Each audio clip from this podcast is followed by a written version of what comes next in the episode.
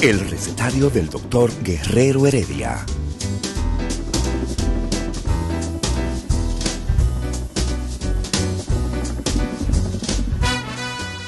Una respuesta para cada pregunta. Una receta para cada problema. Ven a nuestra propuesta radial, amena, diversa y solidaria.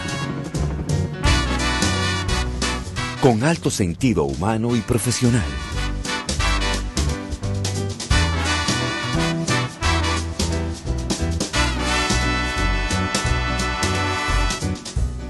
Buenos días. Bienvenidos al recetario del doctor Guerrero Heredia.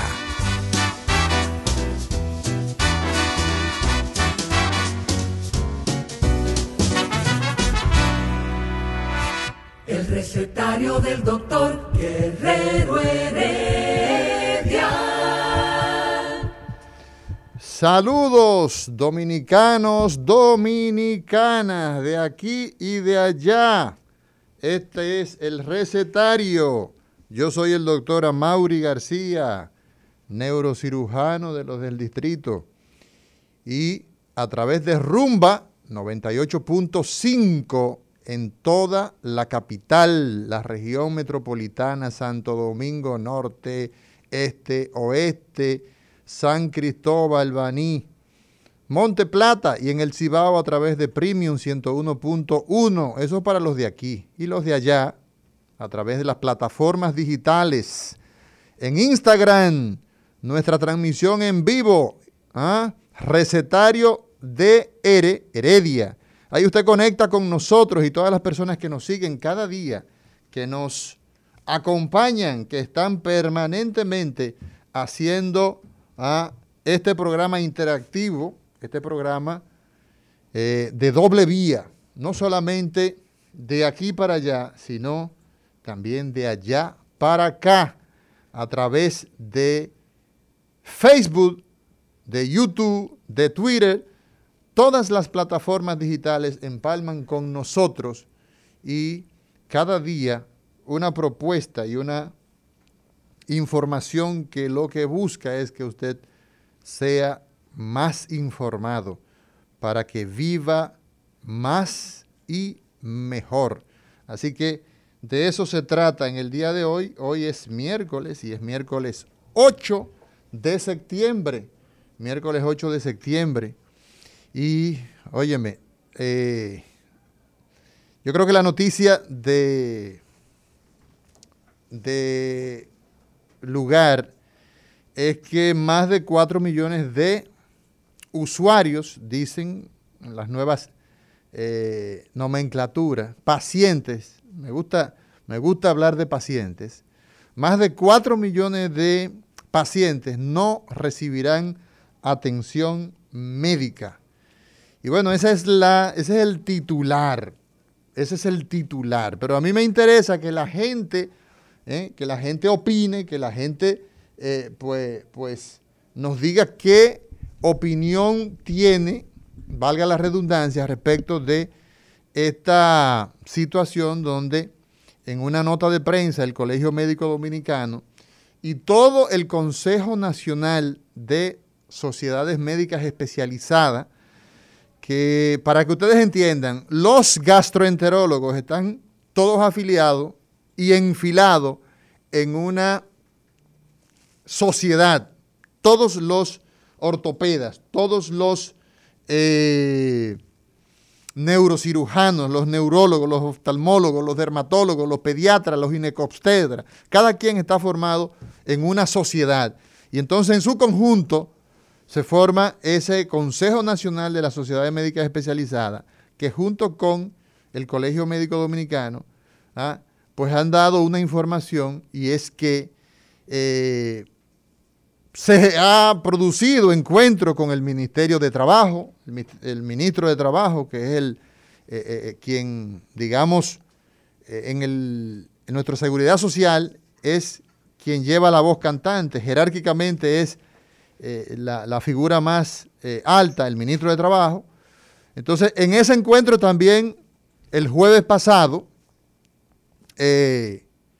pues estuvo el ministro de Salud Pública, el superintendente de salud y de riesgo laboral, CISALRIL, y por parte de las ARS, ADARS y ADIMARS. Entonces, evidentemente, en ese encuentro se definió que es necesario hacer, eh, poner sobre la mesa el tema de cómo es que se le va a entrar el agua al coco, cómo es que se muele la canela, para que nos entendamos ustedes, amigos que nos siguen, y nosotros, respecto de honorarios médicos, tarifas de procedimiento. Usted, por ejemplo, hay que hacerle una cirugía. Usted tiene una enfermedad que se trata quirúrgicamente. Digamos que a usted hay que hacerle una cirugía vascular de las arterias. Usted tiene un aneurisma en el abdomen y los cirujanos vasculares generales necesitan intervenirlo. Entonces, ¿qué ocurre? Que lamentable el caso, tenemos que en la República Dominicana usted no lo pueden tratar como se trata en el mundo a todas las personas ya hoy día, en el 2021. Aquí no, aquí eh, la ley nuestra, la de la seguridad social, que es buena, pero que necesita ser eh, mejorada, no se ha contemplado que esa persona que tiene un aneurisma abdominal se le haga una cirugía donde el riesgo de él fallecer se disminuya haciéndolo por vía menos invasiva. No, aquí está definido que usted tiene que abrirle la barriga a la gente, abrirlo como un plátano ¿ah? y hacer lo que se hacía hace 50 años. Entonces, ¿qué pasa con eso? Que es necesario, y es lo que el colegio médico y, esa, y, esas autoridades, el Consejo Nacional de, Sociedades Médicas Especializadas, que ya decíamos, ¿eh?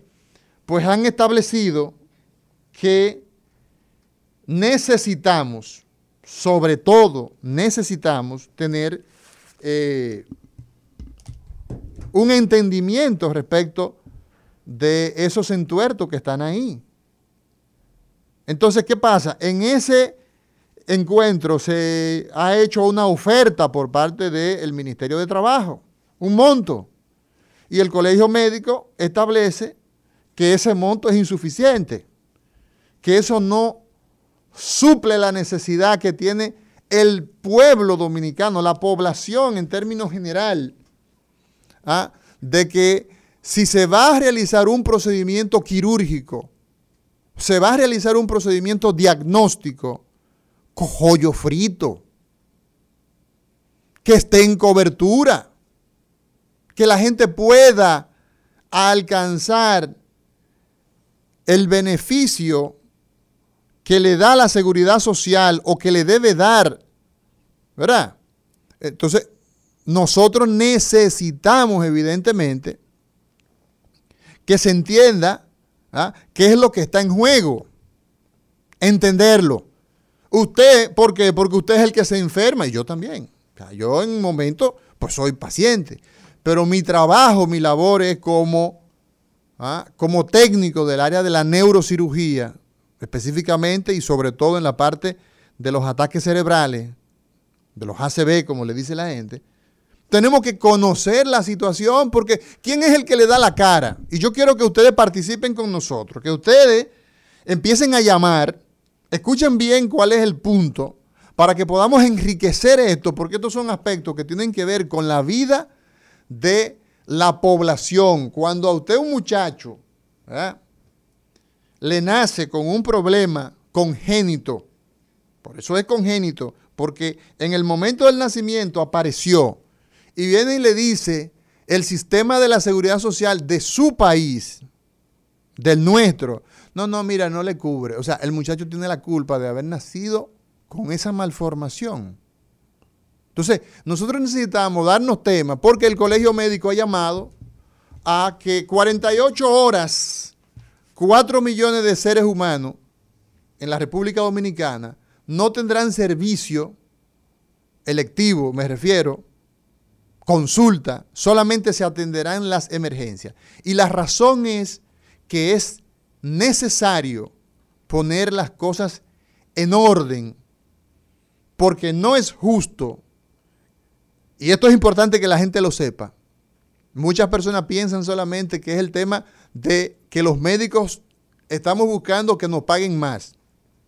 Eso también, porque usted no gana lo suficiente, señor policía, señor, eh, señora secretaria. Usted que trabaja en el ayuntamiento, usted que es un oficinista, usted que es un abogado que trabaja para el Estado, usted no gana suficiente. Tampoco los médicos ganamos lo suficiente, pero en este aspecto de lo que se trata es de hacer una revisión. Una revisión, ¿por qué? Porque si dejamos que la gente que tiene la necesidad de ser tratada y dejamos eso al libre albedrío de las autoridades, de los que tienen, por ejemplo, el caso de las de la CISALRIL y el Consejo Nacional de la Seguridad Social, es necesario hacer una eh, modificación respecto de esos honorarios y de las tarifas. Esos procedimientos cavernarios son lo que se merece el pueblo dominicano. O sea, no nos merecemos que una persona que tiene una condición se haga por vía moderna. Entonces, nosotros necesitamos que esos temas queden ventilados. Muy buenos días, diga usted. Se cayó la llamada. Entonces, evidentemente que en el día de hoy, el día de hoy, eh, eh, que es miércoles, eh, miércoles 8 y mañana jueves, pues solamente se estarán atendiendo emergencias cirugías de emergencia, situaciones de emergencia, ¿ah? y eso impactará, pues naturalmente, según las estimaciones, aproximadamente a unos 4 millones de seres humanos. Yo creo que vamos a, permitir que ustedes pues opinen sobre este, sobre este aspecto, sobre este tópico, puesto que yo creo que la gente tiene que empoderarse y no solamente dejar al colegio médico en, esta, en esta labor y todas las autoridades que hemos mencionado que están pues eh, eh, eh, convocadas a buscarle las salidas correspondientes a este asunto. diga usted. Buenos días, ¿cómo estás hermano? Bien, gracias a Dios. ¿Y tú? Bueno, bien, escuchándote. Y mira, es bueno que la gente se empodere porque hay algo que la gente debe de tener claro las ARS pagan muy por debajo de lo que debería de ser, como tú mismo especificaste, muchos procedimientos que son arcaicos. Pero bueno, la razón de ser de la seguridad social es que el paciente, el afiliado o el usuario gaste menos de su bolsillo para recibir los servicios de salud. Ahora bien, la inflación, el alto costo de la vida, los combustibles, todo ha llevado a que el médico aumente sus tarifas, pero no lo han hecho así las ARS en los pagos por servicio prestado a los médicos. Esa es una problemática que afecta directamente al afiliado porque al momento del médico realizar cualquier tipo de intervención debe de cobrarle al afiliado, aunque no quiera, para cubrir sus necesidades básicas. Esa es una de las cosas que el afiliado debe de tener en cuenta, porque la vida y el costo de la vida no solamente sube para las personas externas, sube para los ingenieros, sube para los médicos, sea, nos sube a todos. A todo el mundo, pero igual. exacto, y los gastos y las cosas que nosotros ameritamos y la misma sociedad le exige al profesional, eh, eh, es de, de, de ahí es de donde nosotros debemos sacarlo. Otra problemática es los códigos. Si la sociedad... ¿Qué son los códigos? Bueno, los códigos son los, los, permisos, por así decirlo, que otorgan las ARS para que tú trabajes con sus usuarios o afiliados. Entonces, o sea que, son propios, eh, escúchame, escúchame, porque es interesantísimo lo que tú estás diciendo. Evidentemente, y, y, mira, mira la riqueza que nosotros logramos cuando involucramos a la gente. O sea, que son propiedad de la ARS los afiliados que están en una ARS. Pueden, eh, eh, eh, o sea, la ARS dispone y dice, mire, usted tosa dos veces, usted siéntese aquí, vaya donde ese médico no, o sea, explícame eso. Mira, hasta cierto punto sí. Porque o sea, la ley, le, la ley le establece, le da... hay una libre elección en la cual el afiliado se puede ir a la ARS que él quiera.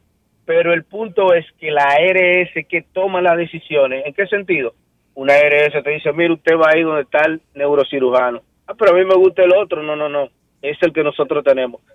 Recuérdate que la, la, la ley eh, nos dice que en sus principios hay accesibilidad, eh, tenemos eh, el derecho también de, de libre elección, y eso no, no, lo han quitado las RS, te lo quitan.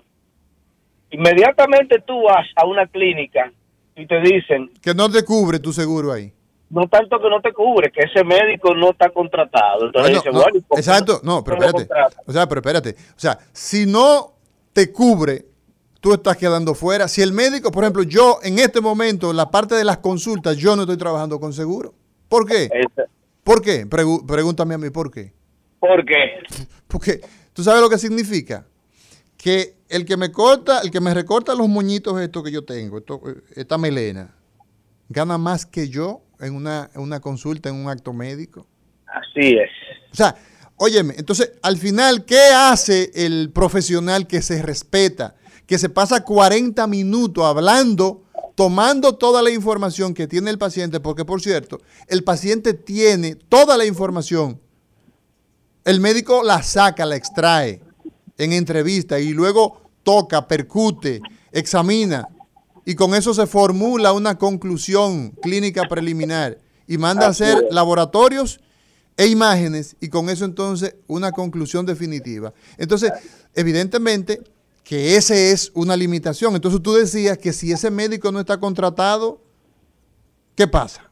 Bueno, si el médico no está contratado, si... La ARS no le dio código. si tú ibas a pagar, si no tiene código, si no está contratado por la ARS, si el afiliado le correspondía pagar eh, mil pesos, mil quinientos por concepto de consulta, ahora ese afiliado va a tener que pagar quizás tres mil, tres mil quinientos porque tampoco hay una sincerización de lo que se debería de cobrar por concepto de consulta, de diferencia. Tampoco eso es Es un mercado desregulado porque la autoridad no... ¿Perdón? Desregulado de oferta y demanda. De oferta el médico que tiene más pacientes, como tiene quizá eh, mayor prestigio, por así decir, ese médico se da la libertad de cobrarle a sus pacientes la diferencia que él quiera. Ahora usted lo toma o lo deja. Entonces, que, finalmente, y, me gustaría saber tu nombre, importantísimo, finalmente, para ti, ¿qué significa? Tú eres abogado, ¿no? Tú eres médico. Cuando te diga mi nombre te vas a reír un poquito. ¿Así? ¿Y por qué? porque tú me diste clase. o sea, yo fui tu profesor. ¿Cómo te llamas? A mí me llaman Sócrates Jones. Ah, Sócrates. Hermano querido, ¿cómo tú estás? Bien, bien, bien, bien. Qué bueno, qué bueno tenerte, qué bueno tenerte, Sócrates, qué bueno tenerte. Entonces, finalmente, Sócrates, ¿para ti qué significa el hecho de qué, o sea, qué perspectiva nosotros tenemos con esta paralización de eh, Eladio, que tú no habías llegado. Yo, yo, yo me pongo mi mascarilla. Eladio Hernández poniendo orden desde que llega. Licenciado Eladio Hernández, psicólogo. Entonces, ¿qué pasa, Sócrates? ¿Qué perspectiva, qué aspiraciones nosotros pudiéramos encontrar eh, respecto de, esta situación, de esta paralización? Mira, te voy a ser sincero. Yo conozco mucho de la ley porque yo trabajé alrededor de 10 años en el Seguro Nacional de Salud eh, desde sus inicios y nosotros estuvimos trabajando muy de cerca con eso. Ahora bien, muchos de los contratos de las de las ARS se van a la ley y dicen que se van a reajustar eh, los, los tarifarios, los honorarios de los médicos en base a la inflación de un 10%, o sea, cosa que nunca se, se hizo. ¿Qué hicieron las ARS? algunas, no todas, nos dieron un caramelito. Estén tranquilos, le vamos a pagar 300 de consulta. Ah, se están quejando, vamos a darle 200 pesos más. Al final, cuando tú estás trabajando, eso, eso de ese 500 pesos, te hacen un descuento de un 10%, que es lo, lo, lo de ley, por, por la emisión del cheque. Pero bueno, con esto lo que se va a lograr, que es bueno que los usuarios se lleven esto, los usuarios van a lograr que el médico elimine o disminuya lo que es el cobro de bolsillo, pago de diferencia, porque inmediatamente se regule y los pagos que hagan los ARS a los médicos sean más reales a la situación económica de nuestro país, el médico deberá de verse en la obligación de disminuir esos cobros. Eso va, eso va de manera directa, va a impactar en el bolsillo del, afiliado. Eso no, no tiene tu tía.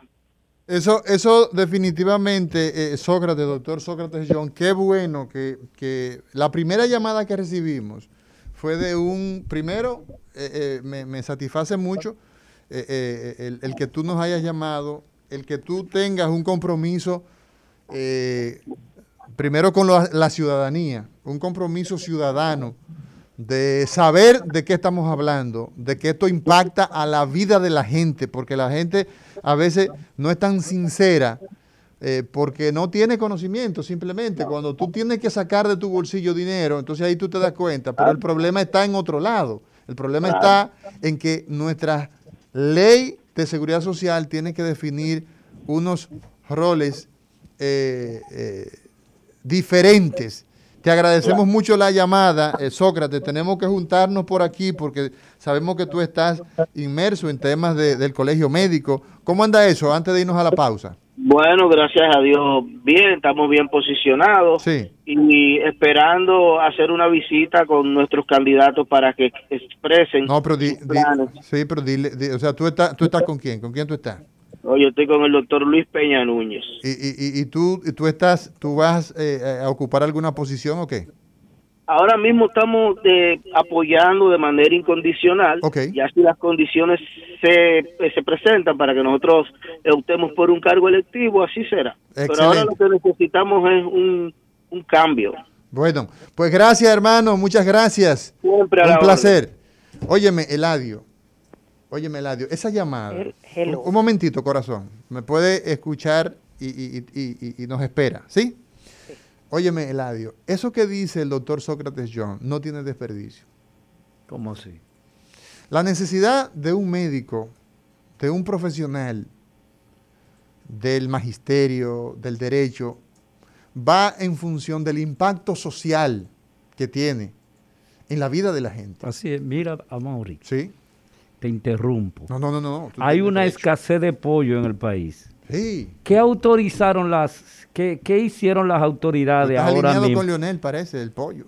Mira, autorizaron traer furgones de pollo para darle solución a, un, problema. a un, problema. Pero al que, al que tenemos con el tema de las personas que tienen una condición que solamente se puede tratar por medio de un procedimiento que los dueños del mercado dicen, no, no, no, eso no, porque tenemos que ganar, entonces vamos a ganar menos, no, me conviene. ¿Y hasta cuándo va a ser? ¿Tú sabes dónde están los pacientes de trasplante? Son pedigüeños. Tienen que ir a hacer maratones, rifa. Tienen que ir a un estamento que el Estado ha tenido que crear. El Estado que no es capaz o que no ha sido capaz de organizarse y de producir una y reforma. Ponerse unos pantalones. Y poner entonces a que la gente tenga cobertura de la enfermedad que padece, entonces la gente va a alto costo, que es un programa que lo maneja el Ministerio de Salud Pública, pero que está limitado, porque no es por ley, son, recursos limitados, entonces la gente tiene que hacer una cartita y entonces tiene que caer en una eh, falta de institucionalidad y entonces evidentemente que eso no es. Tenemos una, una llamada antes de irnos a la pausa. Adelante. Eh, bueno. Buena. Sí. Hola. Mire, eh, buena. eh, yo eh, quiero hablar de sobre los médicos, que la gente lo critica mucho cuando ellos cobran. Claro. Por ejemplo, el que hace una cirugía, lo que le toca de diferencia lo cobra de una vez en efectivo, porque hay clínicas, que eso no lo dicen, que se quedan con el dinero que le toca al médico y duran años. Duran, que se le juntan millones ahí. Mira, te digo una cosa, corazón. Sí. Cuando regresemos de esta pausa que necesitamos hacer, yo te voy a, a narrar, te voy a dar un testimonio a propósito de un buen cristiano que tengo aquí a mi derecha, eh, de eso que tú dices, de cómo se quedan con el dinero tuyo un buen tiempo, prestan, hacen negocio y después te pagan. Yo tengo siete meses, siete meses que hice una cirugía de una paciente, me satisfizo mucho y no he visto a Linda. Bueno, pues yo me hice una cirugía, déjeme decirle lo último. Yo fui soy la que llamo la que llamé para decir que tenía la vesícula no dolores.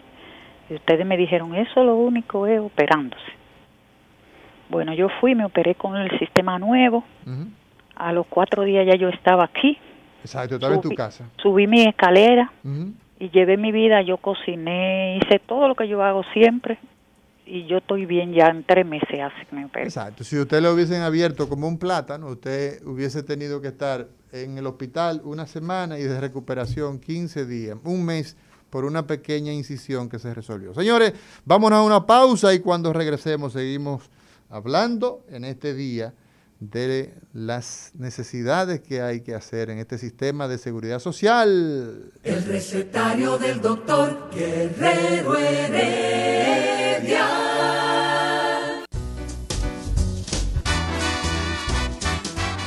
Día de los cirujanos, quirófano, anestesia y bisturí. El recetario del doctor Guerrero Heredia.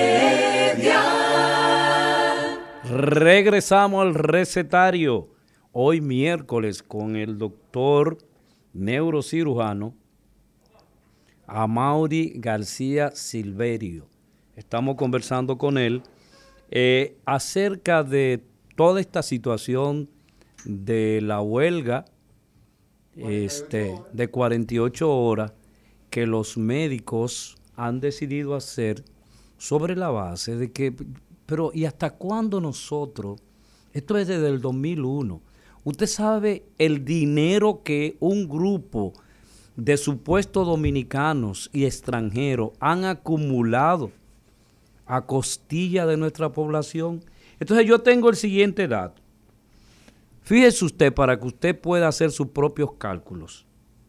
En promedio se estima que un médico en América Latina puede ganar entre 3.700 a 2.000 2.140 dólares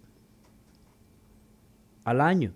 O sea, perdón, 21.400 dólares. Entre 3.000, 3.000. A 21.400 dólares. me, me comí eso. Es, ese, ese es, ese es la realidad de América Latina. La realidad de América Latina, por ahí te incluye a Honduras, a Guatemala, El Salvador, que teóricamente, supuestamente son más pobres que nosotros. Y tienen mejor compensación. Tiene mejor compensación y mira lo que ganan eh, estos profesionales. Pero Entonces, no, fíjate que yo no he querido solamente quedarme en la parte del médico, sino también en la necesidad de que la gente tiene que tener procedimientos a tono con el riesgo de la enfermedad que tiene, que cómo es posible que una persona tenga que someterla a un procedimiento más riesgoso porque la nosotros no hemos producido la modificación de que esos procedimientos, tenemos gente entrenada, gente joven, capacitada, tenemos los insumos acá, pero no Pero quien lo decide no es un médico que nunca ha ido a ningún sitio. Exacto. Para estudiar. vamos a darle oportunidad. Estudiar eh, medicina o todo lo que tiene que ver con, la, salud. Así mismo es. Todo lo y que la tiene terapia, por ejemplo. Eh, eh, o sea, las terapias, las terapias, y una serie de, situaciones que se dan con la, con la gente que necesita hacerse estudios de investigación y todo eso, que muchas veces no tienen acceso. Por un scan, óyeme esto. A. Vamos a darle chance a las personas. No, pero por eso, No, no, pero, espérate. déjame decir lo siguiente, No, espérate, por eso al es que por eso es que República Dominicana es el que tiene la peor esperanza de vida de América Latina. El promedio de vida de un dominicano es 73 años. Vamos arriba, señora. Hable por encima del señor aquí. Usted es un atrevido. Hello. Buenas. Mira, no te respondieron. Eh, hello. No, parece que eh, es que la, la mareaste. Mira qué pasa, Eladio. La situación nuestra, la situación nuestra es tan vergonzosa de que llegamos al punto de que las personas aquí A ver. pasan todas las desgracias. Sí, diga, adelante. Sí, sí, buenos días. Simple y llanamente estoy llamando a ver si el doctor Amauri me dice yo Se nos fue. seguro contributivo. ¿Hay algún sitio donde yo pueda ir que sea usted quien me, me trate, por Oh, pero yo trabajo en el Darío Contreras, en el oncológico. Yo, traba- yo soy un hombre que no he dejado mi práctica pública compromisaria. Yo estoy hablando eh, de que en el consultorio que costó millones de pesos, yo no puedo ir a recibir a una persona como se merece y, y- y ponerme a, a pelear con... Pero no, no te preocupes, ve por allá que yo te hago un, un, un ¿Dónde lujoso sería mejor? Donde usted quiera. Adelante. Buenas, diga usted. Buenas. Hola. Doctor, eh, a doctora Mauri, necesito una pequeña explicación. Me voy a quedar en línea para cualquier pregunta que usted quiera hacer. Claro. Eh, Mire, yo conocí un amigo, conozco un, un amigo Sí. personal, que él estaba en una condición con una hernia cervical en el cuello. Sí, señor. Bueno, ese señor estaba ya prácticamente tullido, con la, de las manos no la movía ni los pies. Sí. Él había, en seca no había ido, le habían hecho todos los estudios en, en la clínica Rodríguez Santos, el doctor de ahí, que usted sabe quién es el neurólogo de ahí, le había hecho todos los estudios. Bueno, ya el hombre estaba listo para la operación. Sí. En la romana, un señor en un campo le dijo, si tú me das 15 días, yo te evito esa operación. Y fue y lo dijo, cómprame un litro de leche de la marca más famosa que hay aquí y tráemelo. Ok, el muchacho se lo llevó, él le dijo, déjame, déjame 500 pesos. El caso me dijo, dura, tómate eso. ¿Y entonces? Ok, a esa es la palabra. Y entonces, yo y muchas personas estamos sorprendidos. Hace cinco años de eso. Y el muchacho se sanó y más nunca ha vuelto a sufrir de eso. Pero Eh, excelente, mira, me, me, me has dado un temazo. Baje el volumen, por favor. Baje el volumen. No, no, así no, así no se puede. Mira, me has dado un temazo. Y qué bueno, mira Eladio, ¿tú escuchaste? Sí. La La, magia. No, no, no, no, no. Óyeme, tú El escuchaste... placebo. No, tú escuchaste algo. Bueno, pues mira, quien te dirige la palabra, cuando terminé mi entrenamiento de neurocirugía endovascular, digamos que nos fuimos a celebrar en casa de uno de los neurocirujanos eh, en Puerto Rico, del doctor Juan Vigo Vigo Prieto, dominicano de Santiago. Él es el jefe del servicio de neurocirugía en eh, el recinto de Río Piedra, centro médico en, en- en- centro médico de la UPR.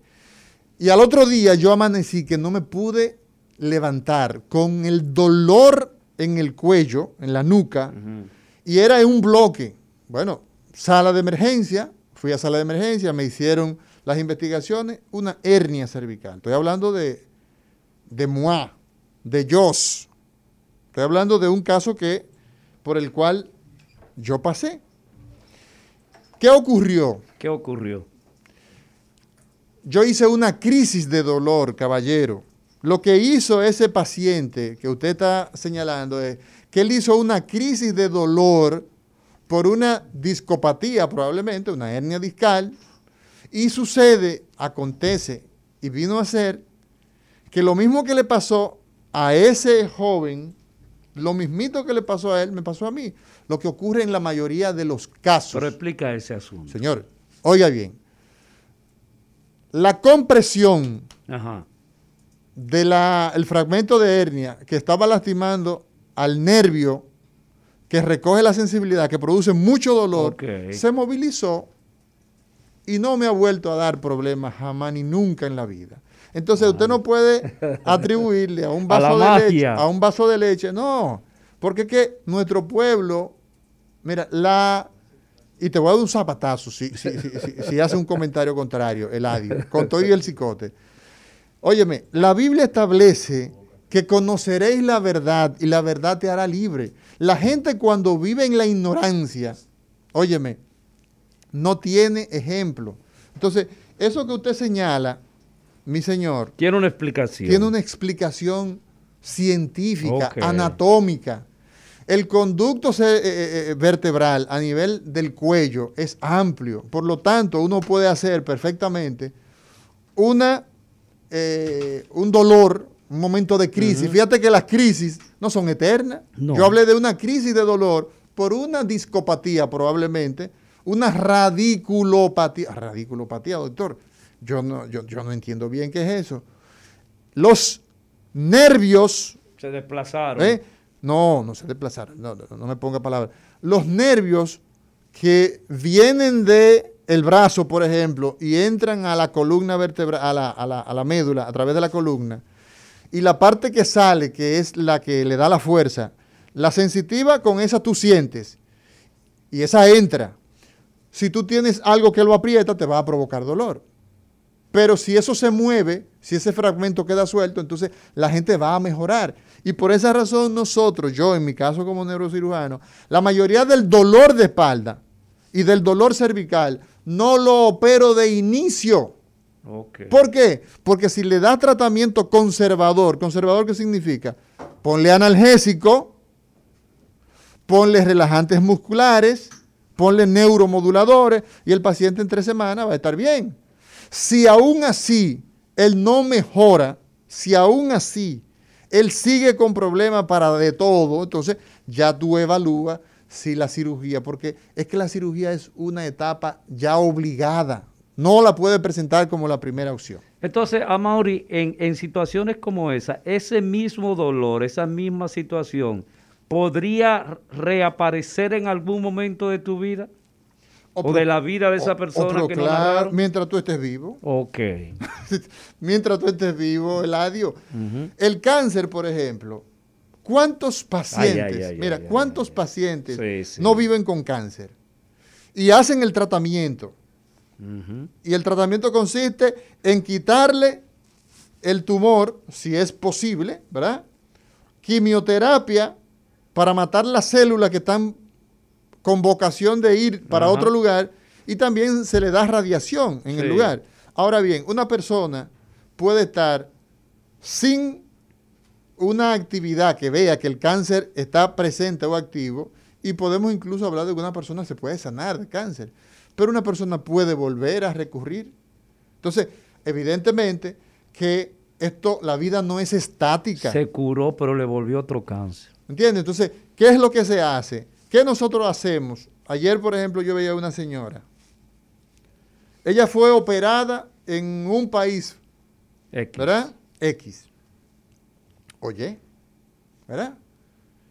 Y ocurre que la señora, cuando viene a su país, a su República Dominicana querida, amada por ella, pues ocurre que la señora tiene dolor de espalda, Eladio, pero mira, pero un dolor de espalda un dolor de espalda, un dolor de espalda que no se le quita a la señora. Óyeme.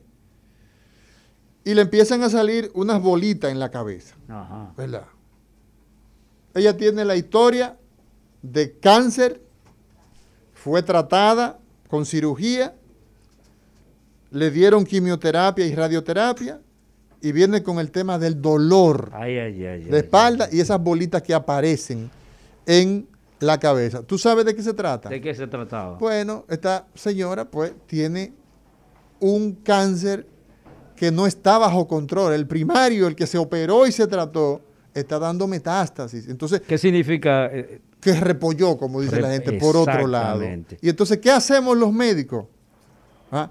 Ponemos, los oncólogos en este caso se encargan, porque yo estoy viendo a la paciente por el dolor de espalda y porque tiene lesiones en la espalda. Entonces, e- e- eventualmente tendré que operarla de la espalda, ponerle unos tornillos para que no se le fracture una, una vértebra de esa. Entonces, esto es importantísimo que la gente entienda que esas pociones mágicas no son la, el, el- el- el resultado.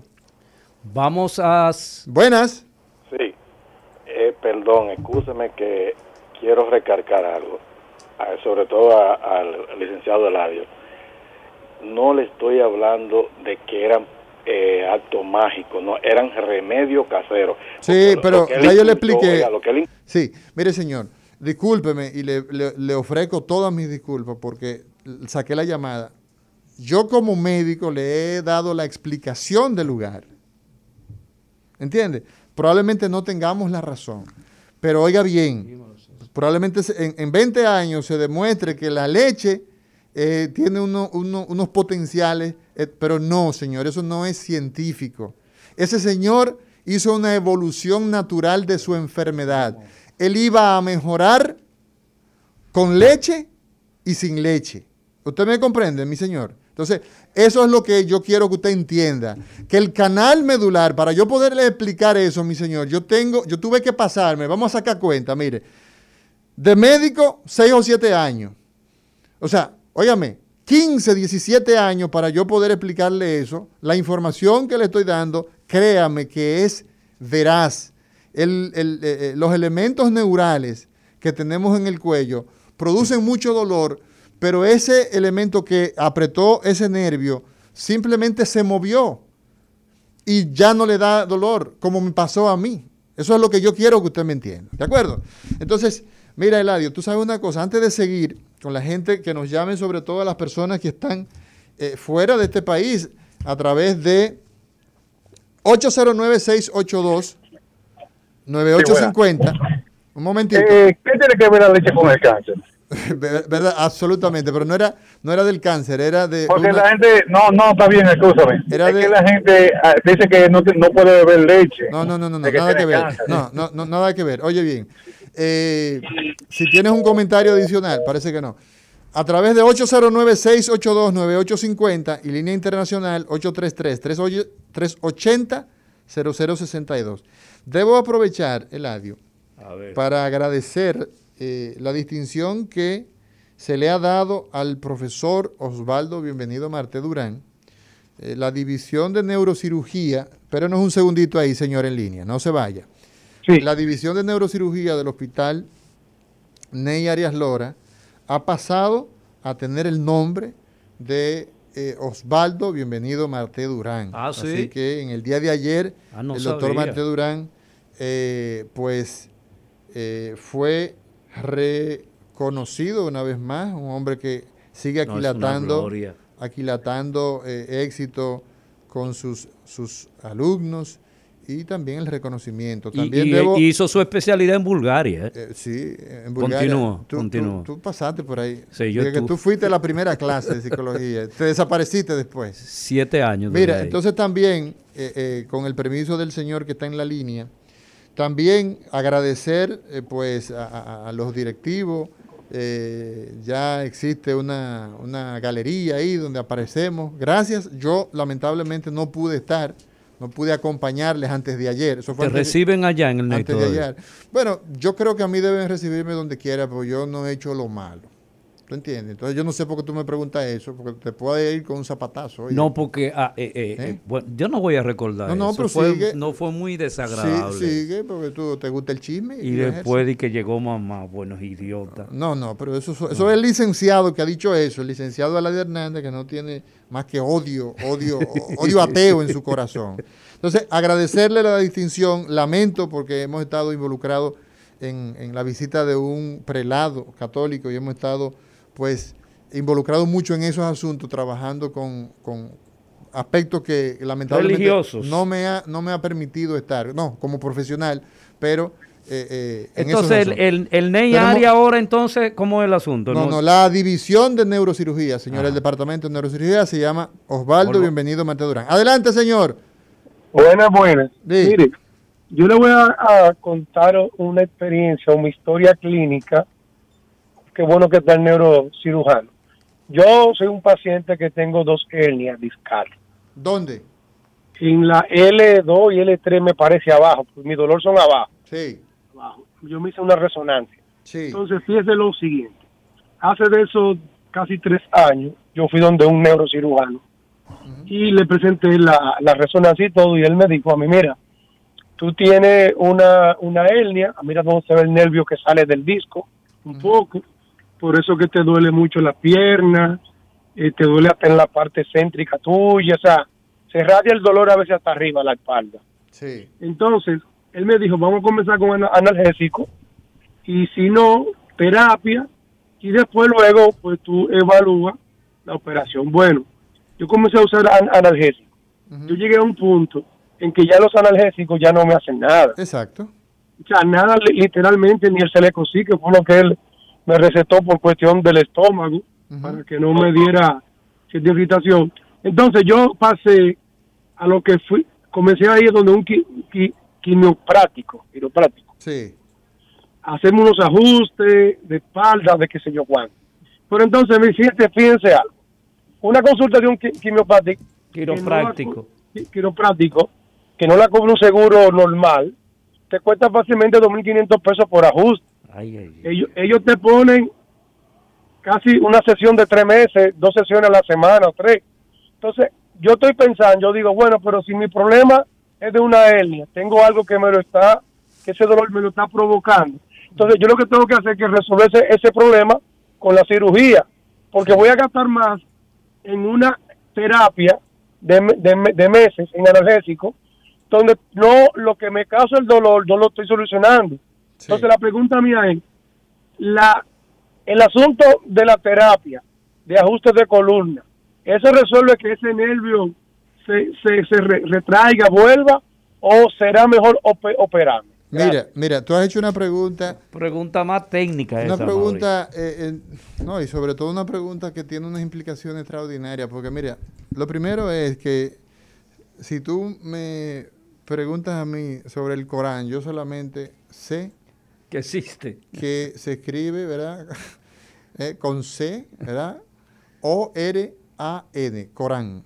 O sea, yo de la quiropráctica, yo no sé absolutamente nada y entiendo, entiendo que en ocasiones hay prácticas quiroprácticas que pudieran ser eh, delicadas, porque yo tuve que operar a un paciente en una ocasión que eh, con una fractura cervical, una fractura en, el, en, el, en las vértebras del cuello, por una tracción.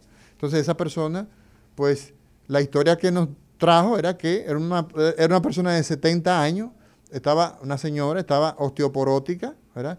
Y con la tracción, al parecer, se produjo una fractura cervical. Entonces, no estoy diciendo... Y en Nueva que- York hay en cada esquina una cosa de eso. Bueno, pero lo que quiero decir es que esa práctica como tal, yo la desconozco. O sea, yo no puedo opinar de lo... Ahora, yo sí le puedo decir que conozco la columna vertebral y que le puedo dar la siguiente recomendación. Lo primero, caballero, es que usted debe ser estudiado adecuadamente. Como nosotros Evaluado como debe ser. estudiado, evaluado, investigado adecuadamente. ¿Cómo? Lo primero que a usted hay que hacerle es una historia. Una historia. ¿Desde cuándo usted tiene ese dolor de espalda? Ese dolor, y, y esto todo el que nos está escuchando debe prestarle mucha atención. El dolor de espalda que usted tiene es atravesado, o sea, como si fuera la cor- Horizontal como si fuera la correa horizontal a sí mismo, o es un dolor que le baja O- a, a- a las piernas o de arriba para abajo. o de arriba para abajo. Con esa información nosotros vamos ganando mucho. ¿Oh, sí? ¿Por qué? Porque, ahora, ¿qué edad tiene usted? Por ejemplo, vamos a poner que un muchacho de 23 años, 23 años, con dolor de espalda. No. Sí, Sí. pero es raro. Entonces, ¿qué hay que hacer? Vamos a ver si hay una deformidad. Si usted vino de paquete, ¿eh? si cuando a usted le abrieron la caja suya, ¿verdad? Y le quitaron el plástico, usted tenía ya un problema de una deformidad. Entonces, muchas veces los pacientes no son estudiados adecuadamente. Entonces, esos pacientes A todo el paciente que le duele la espalda hay que hacerle una radiografía parado y sin zapato. ¿Ok?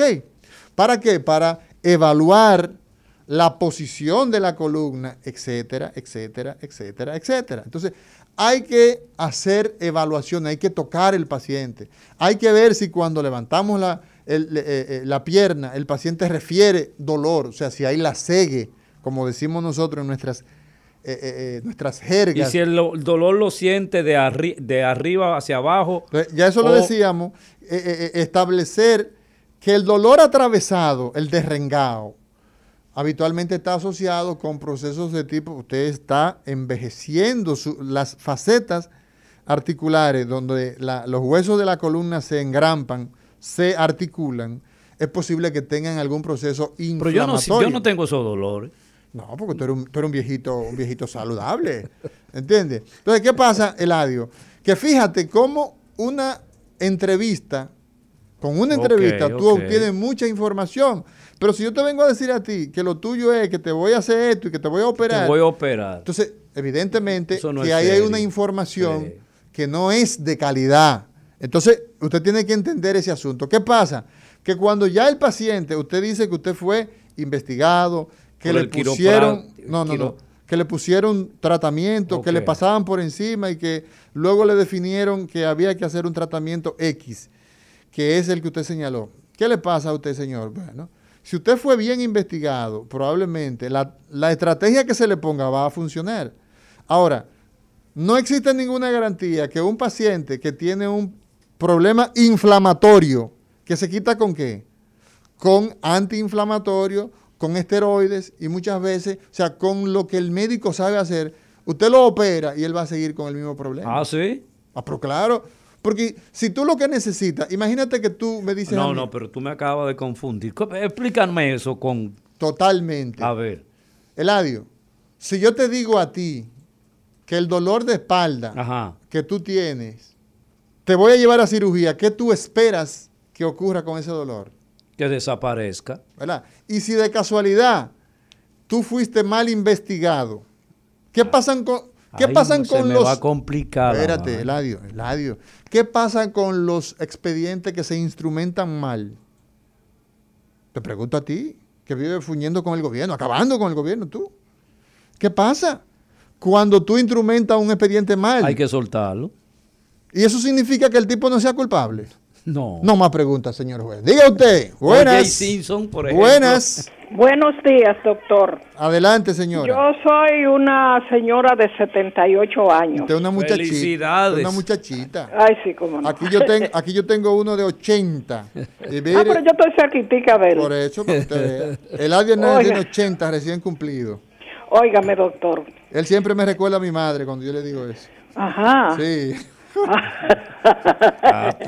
Saludar a Loren Morillo 17, a Jacqueline Armengó, a Gina Reyes, a Darwin Post, Ángel Adames, a Ani H4, Alexander, a La Joa, a todas las amigas y amigos que nos siguen cada día, siempre. A Daris Torres, díganos, corazón. Doctor. Sí. Eh, yo soy una señora que en el año, el 25 de marzo 1994, me hicieron la primera cirugía de por hernia discal, L4, L5. Son las más frecuentes. Sí.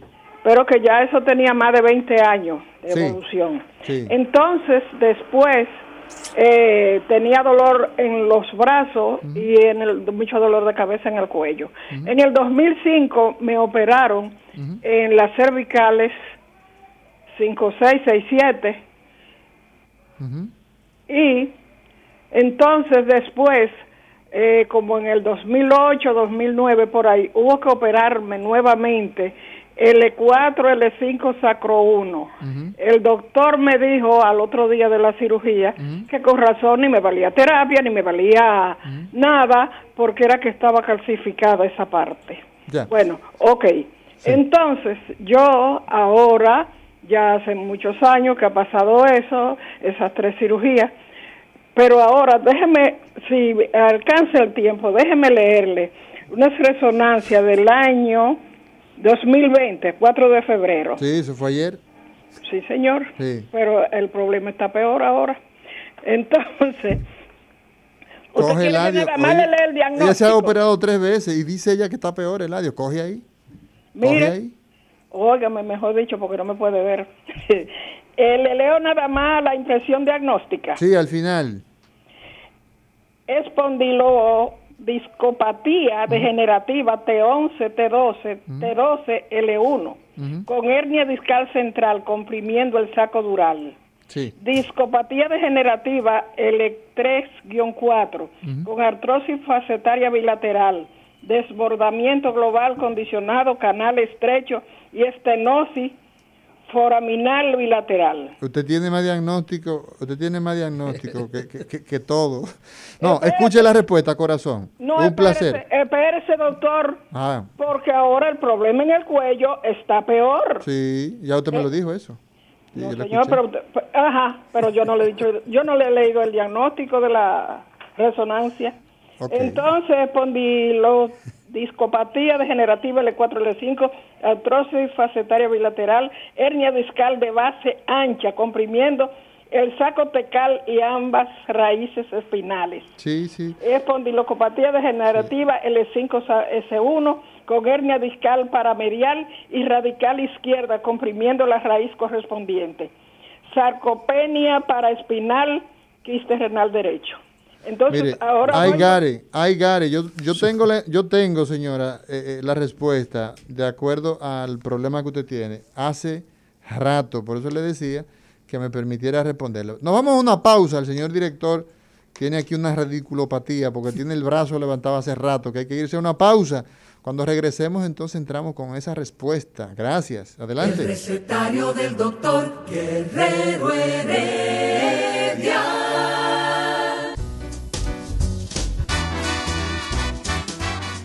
Día de los cirujanos. Quirófano, anestesia y bisturí. El recetario del doctor Guerrero Heredia. Continuamos, continuamos en este recetario. Hoy miércoles, miércoles 8 de septiembre, 48 horas, estarán los dominicanos, ¿verdad? Sin recibir lo que están a través de las afiliaciones de las ARS, servicios de consulta, cirugías electivas, solamente las emergencias y esto como producto de una lucha que el Colegio Médico Dominicano y las eh, sociedades especializadas, entre ellas la de neurología y neurocirugía y todas Mira, hay una- para replantear ¿ah? que los honorarios y los tarifarios de procedimiento deben mejorarse, deben arreglarse, porque esto no lo aguanta nadie. Dime, Hay, una, hay una, una respuesta Oye, que una- está hay una pendiente. respuesta que hay que darle pero señora. hay, hay una, una aclaración que hay que hacer con lo que tú estás argumentando. Mucha gente piensa que los profesionales de la salud son vive bien. O sea, que el hecho de tú ser médico es la garantía de tú tener tu vida resuelta. Yo, yo he dicho, Eladio, que muchas veces la gente piensa que cuando a mí me dieron el título, cuando la Universidad Autónoma de Santo Domingo me dijo, este, eh, a Mauri García, mira aquí el título, con su lauro y todas sus cosas académicas, y aquí tiene un millón de dólares, un un chequecito. Y cuando me dieron el título de neurocirujano, eh, otro chequecito de 5 millones de dólares. Y Sí. cuando me dieron el de endovascular, mire, aquí hay uno de 10 millones de dólares. Óyeme, para que el médico haga su trabajo, tiene que estar actualizado, tiene que estar tranquilo, no puede tener pendiente. O sea, se supone que todo el mundo, pero nosotros trabajamos con la vida y la salud. Cuando tú te Vida o muerte, cuando- hermano. Cuando, tú tienes un paciente ahí delante, Eladio, tú como psicólogo, y tú no tienes tranquilidad y enfoque. Óyeme, ¿Qué yo- calidad tú tienes? Óyeme, ¿Qué calidad tú la tienes? gente hoy vive con un teléfono encima. Y que, que- yo me imagino, tú imaginas una consulta. Tiene que ser un sujeto con el- los sesos bien puestos. Vámonos con el pueblo. Eh, la respuesta, la Ah, respuesta. Sí, después de, por la señora ya está aquí. Buena. Buenos días. Sí. Óigame, sí, yo soy la persona que estaba hablando. Hello. Buenas. Se, se nos cayó. Buenas. Buena, Sí. ¿cómo está, doctor? Mm, Bien. Eh, oiga, yo quiero saber dónde usted tiene su consultorio. eh, ginecología y obstetricia. Ahí. ¿Usted no está en algún hospital? Oh, el Darío Contreras. en el Darío. En el Darío. ¿Y Sí. cómo uno, cómo O uno por- hace para...? O llegue allá, usted busca una cita, mi doña. Ah, pues muchas gracias. ok. Entonces, mira que vámonos con la respuesta de la señora. Mire, señora, ahora yo creo que a usted le toca es ponerse a escuchar porque lo- todo lo que usted tiene ahí escrito, nada de eso va a cambiar la impresión ya por, por la información que que he tenido. La otra es yo verla a usted, ¿verdad? Examinarla y de- entonces de forma personal. Pero entonces ahora Hacerle- dedíquese a escuchar lo que yo le tengo que decir. Mire, yo no puedo criticar, acabar con nadie, porque sería yo un irrespetuoso, un desconsiderado respecto de lo que a usted le han dado como tratamiento a sus dolencias. Ahora bien, oiga bien, usted tiene 75 años. A los 75 Ocho. años, todas las personas tienen cambios osteoartrósicos. ¿Qué, ¿Qué significa, significa? eso? Eladio, exactamente. ¿Qué significa? Que hay degeneración, deformidad de los huesos. ¿Por la- qué? ¿Por qué? Por el hecho de ser viejo. Por el hecho, por el hecho de tener millas recorridas. Entonces, Y eso es un éxito. y ese es un hecho. Usted nació siendo un muchachito y usted termina siendo un viejito, si alcanza a llegar ahí. Y, ya, pa- y ya pasó el promedio de edad Entonces, ¿qué de esperanza de vida de los ¿Qué dominicanos. ocurre si seguimos insistiendo en que usted hay que operarla y operarla Sí. y operarla sin hacer esa investigación que le decía yo a- al licenciado que me, que me engalana? Él viene aquí a, a- a- a- a- a sacarme de mis casillas, pues yo soy cristiano y él es ateo. Eh, Eladio, decíamos nosotros que el paciente hay que investigarlo adecuadamente y cuando ya es investigado correctamente, entonces usted le ofrece las opciones. Y la de- primera opción en la columna no es la cirugía, salvo excepciones. Ah, sí. Ah, sí, así mismo, Eladio. ¿Por qué? Porque a menos que usted se caiga de un andamio y se fracture una vértebra, a usted hay que operarlo. sí. ¿Para qué? Para estabilizarle su columna. Ok. ¿verdad? A menos que un paciente con cáncer se le fracture una vértebra y yo tengo que operarlo, ¿para qué? Para estabilizarle su columna. La mayoría de las enfermedades de la columna vertebral, ¿verdad? De entrada, la respuesta no es la cirugía. Hay muchas patologías que son quirúrgicas, claro que sí, las escoliosis, la deformidad, pero ¿cuáles? ¿Entiendes? O sea, entonces hay que hacer un- una caracterización de cada quien. A cada persona hay que darle el tratamiento que corresponde. Y casi siempre comenzamos, ¿por dónde? Comenzamos por lo más simple. ¿Qué es lo más simple? Usted, quítele el dolor. ¿Qué es lo que tiene el- el paciente? Dolor. Si llega por dolor, el, el paciente te dice a ti, mire, eh, doctor, me duele la espalda. Y usted empieza y le pone medicamentos. Y, y usted no le ha hecho ni una buena investigación a esa persona, no se ha sentado a hablar con él desde cuándo y nada. Y al final va donde otra gente, le manda a hacer una radiografía y se da cuenta que tiene un pie más largo que otro. Esa es la causa de su dolor. Tiene una escoliosis, esa es la causa de su dolor. Entonces, a la gente hay que investigarla correctamente O sea, para las saber. evaluaciones eh, Ah, eso- científicas reales, bueno. Amauri, tú entiendes que deben ser la prioridad número uno. tiene que ser, Porque, tiene por que ser visto ejemplo, por un médico. Mira, por ejemplo, ahí Óyeme, la- Eladio, tiene que ser visto por un médico. Ya entiendo. Si no es una persona que haga uso de las herramientas ah, de la medicina, el acto médico tiene que ver con una entrevista. El paciente tiene que hablar, el médico tiene que sacar y luego el médico tiene que examinarlo y después entonces manda y se formula una, una conclusión. Esto parece El tal juicio cosa. clínico. El juicio clínico. Y le quita el dolor y vamos a investigar la causa. Porque hay, ah, mira, hay una, una confusión que se ve no solamente con los médicos, sino también con nosotros los psicólogos, es lo relacionado a qué es una evaluación y qué es una historia eh, eh, clínica. O sea, una evaluación es el proceso a través del cual eh, nosotros conocemos todas las características y composición de un malestar determinado en una persona. Ahora, Las entrevistas, en este caso las entrevistas clínicas, son parte de la evaluación. Fundamental. No son la evaluación. Hay gente que se queja, hay pacientes que se quejan y tenemos que darle chance a las personas porque la gente tiene las líneas acá y nosotros hablando como papagayos, sobre todo tú que hablas mucho. Y este señor, Eladio, ven mira. acá, tú viniste, te desayunaste esta mañana, Muy bien, tuviste... Muy eh, bien. ¿Te digo lo que yo me desayuné? No, no. Un huevito, Ajá. ¿eh? un poquito de queso, ¿eh? un poquito de yautía. ¿Quién te iba a decir allá arriba en Altamira, eh? No, allá yo comía mucho huevo. ¿Ah, sí? Yo he pasado trabajo, pero lo único que yo no he pasado es hambre. Bueno, después de viejo he pasado un poquito de hambre. Señora, adelante. Eladio, esos esos huevitos de gallina criolla, ¿eh? Vamos, pero ven acá. Ese señor, ese señor en su vida. Saludo hermoso a ustedes, mis colegas queridos, la doctora Molina. ¿Cómo tú estás? Bien aquí escuchándolo. Esa, mira, debieran de ser dos y tres charlas, eh, conferencias, yo le digo conferencias, lo que ustedes dicen ahí.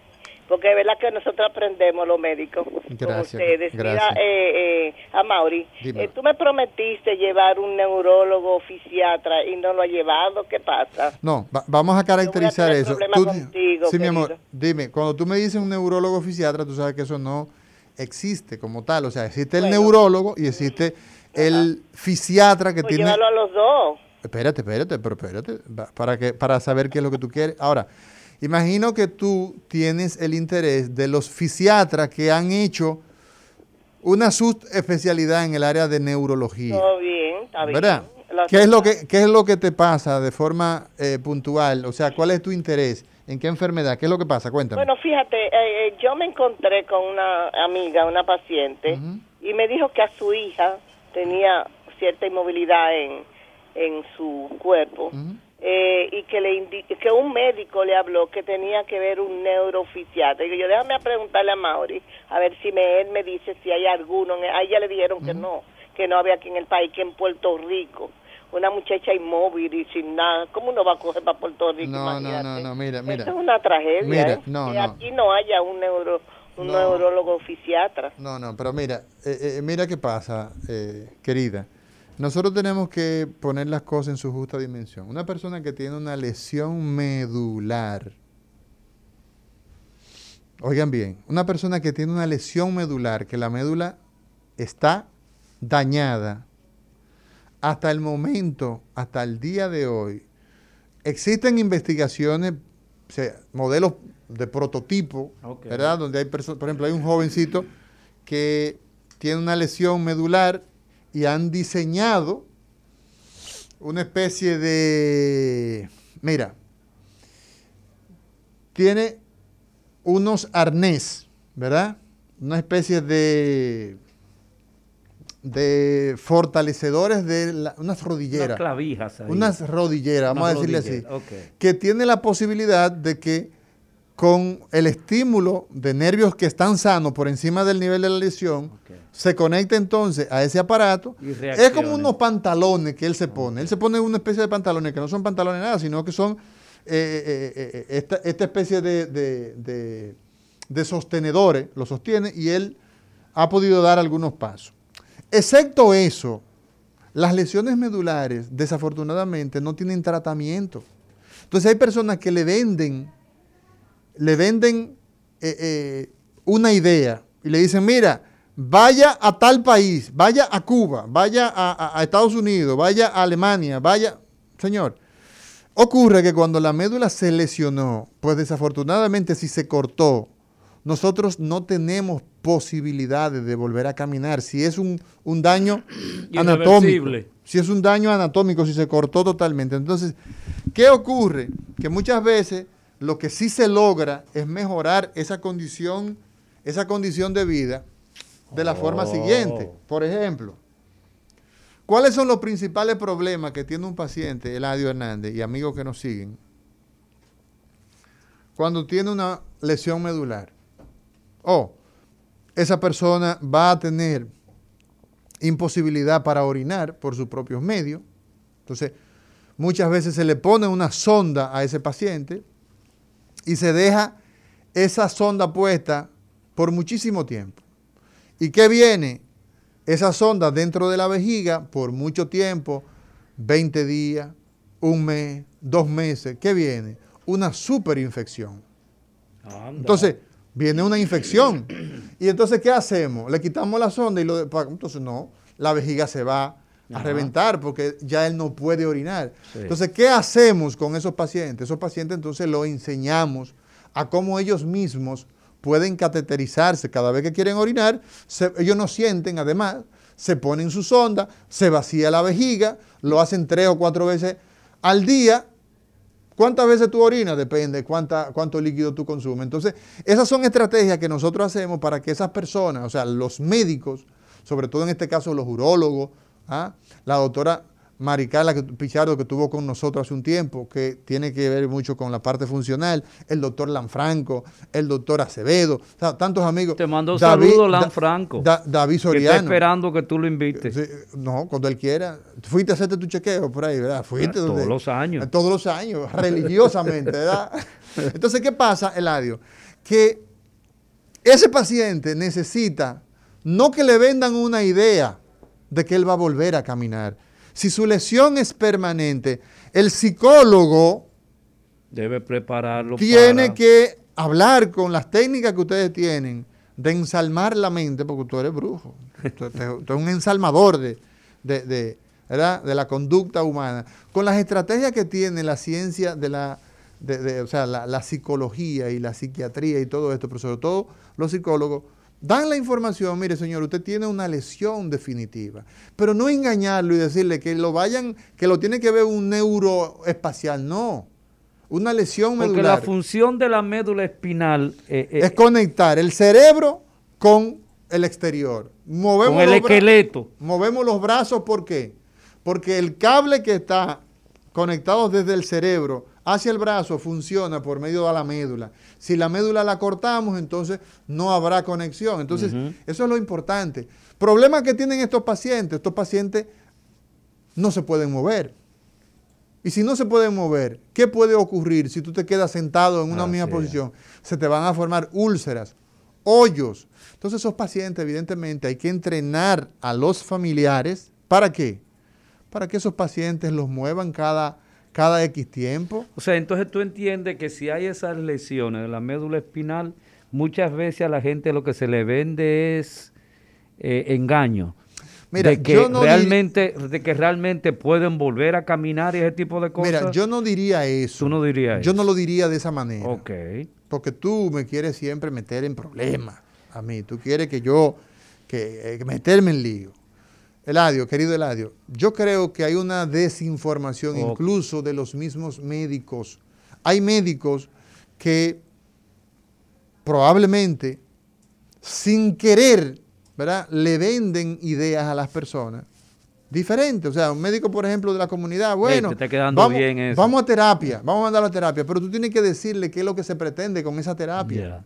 Tú tienes que decirle, no, usted, Te lo que vamos a queremos ayudar con eso hasta es- aquí. No, oye bien, la terapia, terapia física, usted lo vamos a darle, usted se Mm. le cortó la médula, el problema suyo fue en la espalda, usted no puede mover las los miembros inferiores, pero los miembros superiores, y esa gente entonces coge mucha fuerza en los brazos y tiene la capacidad de movilizarse en su silla de ruedas. Hasta, hasta juegan deporte, hacen Eh, deporte. Acaba de concluir la Olimpiada, la Paraolimpiada, como le dicen, Sí. ¿ah? que es la de personas con discapacidad. Discapacidad. Exacto. Entonces, ¿qué nosotros logramos con eso? Ya eh, apagándose el programa del día de hoy, concluyendo.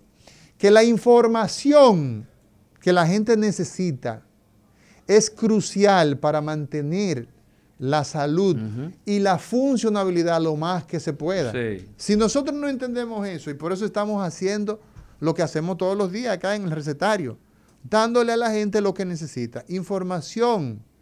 No es que me visite a mí, no es que no, no, no, no, es que usted sepa que el dolor de cabeza no es un problema del neurólogo, excepto, ¿verdad? No es un problema del neurocirujano, excepto en casos muy particulares.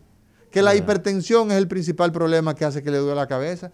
Entonces, evidentemente, que la gente necesita Mira, información. antes que se nos olvide, eh, aclara a la señora de si existe ese profesional, esa combinación de esas, de esas dos eh, especialidades en medicina, Mauri.